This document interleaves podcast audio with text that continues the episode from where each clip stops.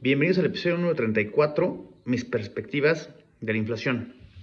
Arranqué este podcast hablando de la inflación con el primer episodio justo con la importancia de contrarrestar esta inflación pues a través de esquemas de inversión de renta fija, como son los CETES, o temas con mayor riesgo como emprendimientos.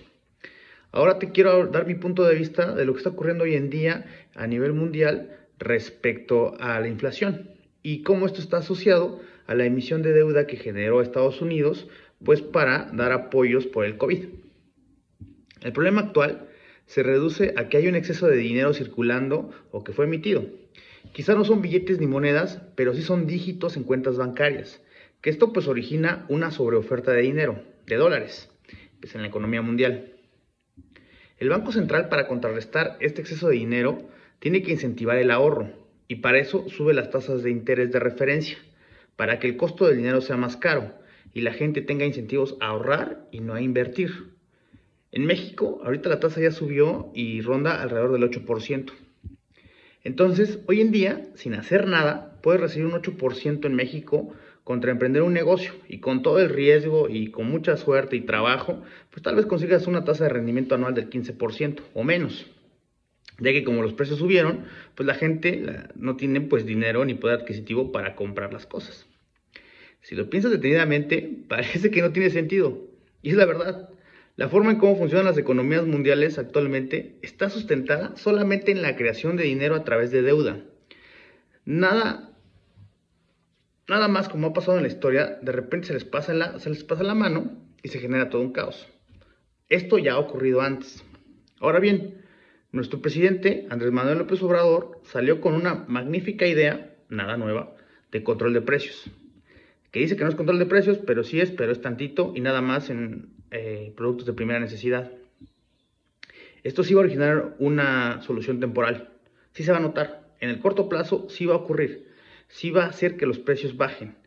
Y esto va a generar un nuevo punto de equilibrio entre la oferta y la demanda.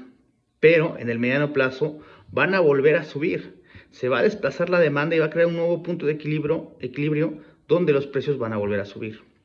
Lo que te quiero transmitir con esto es que simplemente no hay forma de darle reversa a la inflación. Yo un caso real en la historia, en el mundo que exista y que, haya funcionado, no lo conozco. Si pones atención, solo te están diciendo, para el próximo año la inflación va a bajar a tasas del 4%, pero va a seguir inflando la economía. No hay forma de que esto se detenga. Y otra vez, ¿por qué pasa esto? Porque la economía mundial está sustentada en la creación de dinero sin respaldo alguno. Estados Unidos le debe al mundo como 30 trillones de dólares. Haz de cuenta, es el rico de la colonia que tiene cuatro autos nuevos con deuda en el banco, tiene dos casas en hipoteca, le paga a sus empleados con una tienda de raya de la cual eh, tiene crédito con los proveedores a 10 o 20 años. Así está la economía hoy en día. Lamento decirte que desde mi perspectiva la inflación va a seguir y nunca va a parar. Algunos genios de la economía ya han analizado esta posibilidad y argumentan que incluso es necesario dejar que la inflación continúe hasta que el individuo prefiera invertir y arriesgarse que resguardarse y, derivado del miedo, ahorrar, ya que su dinero pues, va a seguir perdiendo valor adquisitivo. Pero ¿qué es lo que no se ve? Pues bueno, por los gobiernos, por andar jugando a la emisión de deuda para reactivar la economía, lo único que consistentemente han creado es pobreza. A la gente vulnerable hoy en día, que con dificultades llega a la quincena, le subes tantito el precio de la gasolina, de la comida, de la cerveza si quieres, y pues menos te alcanza. Y si esto continúa a través del tiempo y pues obviamente no generan más ingresos, lamentablemente pues caen en la pobreza. Si todos fuéramos felices siendo pobres, pues te diría, pues la verdad es que no hay ningún problema. Lamentablemente tenemos que cubrir necesidades como comer, como dormir. Y si no tienes dinero, pues para cubrir estas necesidades, si no tienes un trabajo o no ganas más dinero, pues agarras de lo ajeno. ¿Y qué pasa con esto? Pues aumenta la violencia, la delincuencia y también pues el disgusto social y todos salimos perdiendo. Porque si de por sí la violencia es un tema grave en México, imagínate lo que se avecina cuando haya más gente sin dinero en el bolsillo y que tenga necesidad de comer. Es por eso que es muy importante saber lo mínimo de economía para entender lo que pasa en México. Lo que pareciera que es política, que no tiene nada que ver con política y que mucho se podría arreglar si la gente y los que administran el país fueran administradores públicos, no políticos. México es un país con demasiados recursos, pero ocupados de la forma más ineficiente. Y a pesar de eso, seguimos aguantando.